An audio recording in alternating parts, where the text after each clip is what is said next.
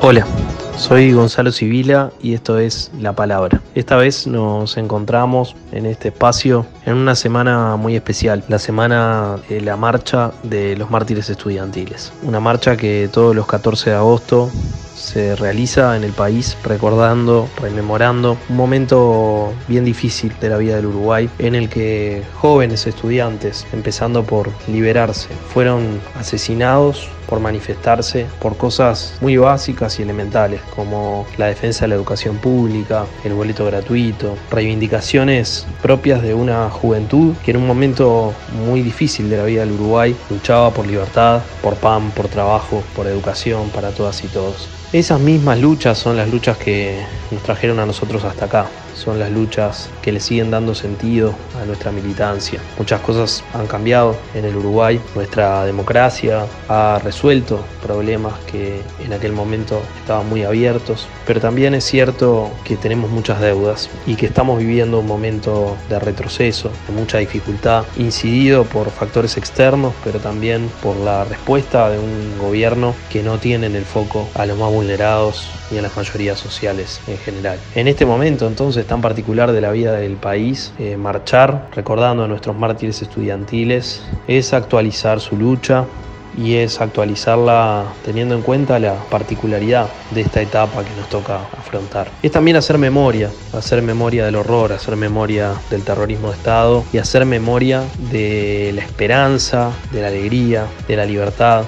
que vienen de la mano de las luchas justas de tantos compañeros y compañeras que nos precedieron y que nos siguen inspirando y motivando a seguir caminando. Estamos viviendo momentos en los que reaparecen algunas discusiones que capaz que pensamos que no íbamos a tener que volver a dar. Hace pocos días,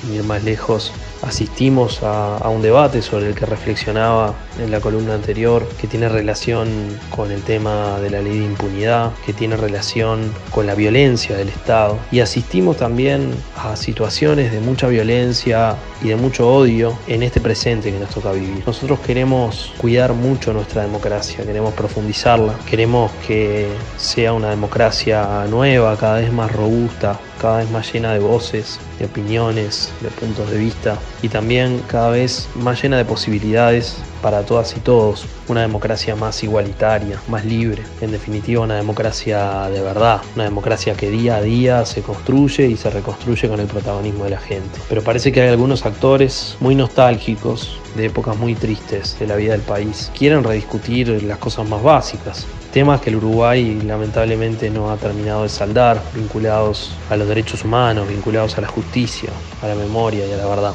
No me parece una redundancia volver esta semana, en el marco de esta marcha de los mártires estudiantiles, a plantear este tema. Tampoco me parece que podamos dejar de hablar de nuestra educación pública, una educación que debe ser educación de calidad para todas y para todos y que también por estos días, a través de la ley de urgente consideración, por ejemplo, eh, viene siendo atacada, viene siendo eh, abordada desde un lugar que desde nuestro punto de vista implica un gran retroceso porque introduce lógicas privatizadoras dentro del propio sistema educativo público. Nosotros vamos a seguir trabajando y vamos a seguir luchando en paz desde esta fuerza pacífica y pacificadora que es el Frente Amplio para que la participación social sea un componente central del cambio educativo. Uruguay tiene también en este capítulo muchas deudas, muchos logros, muchos avances. Podemos constatarlos en los ingresos y los egresos también de la Universidad de la República, en la inclusión educativa, en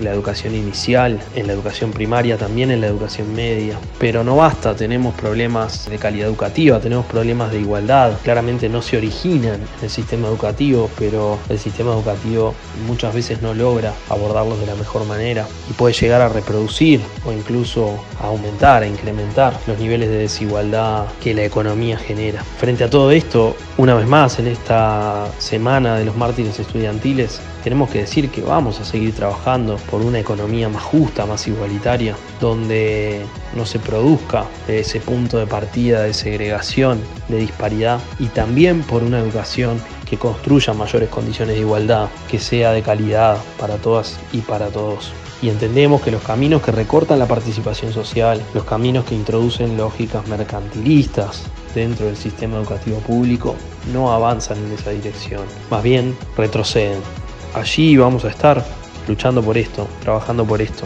porque memoria, verdad, justicia, una economía solidaria incluyente, una educación igualadora y de calidad para todas y todos, son banderas que, que no vamos a bajar. Son banderas que siguen dando continuidad a aquellas luchas de nuestros mártires, pero que además se actualizan en un presente desafiante, que nos necesita a todas y a todos militando, trabajando, generando comunidad, generando organización para poder producir nuevos horizontes de sentido, nuevas perspectivas de movilización y de construcción colectiva, y para defender esa democracia y defenderla profundizándola, defenderla generando nuevos caminos y nuevas alternativas de vida que no dejen a nadie atrás. Por eso en esta semana de los mártires estudiantiles. Les invito a hacer una reflexión sobre ese pasado, a hacer una reflexión sobre este presente y a seguir comprometiéndonos con un futuro de justicia, de libertad, de solidaridad, un futuro socialista, decimos nosotros, un futuro de cambio que nos incluya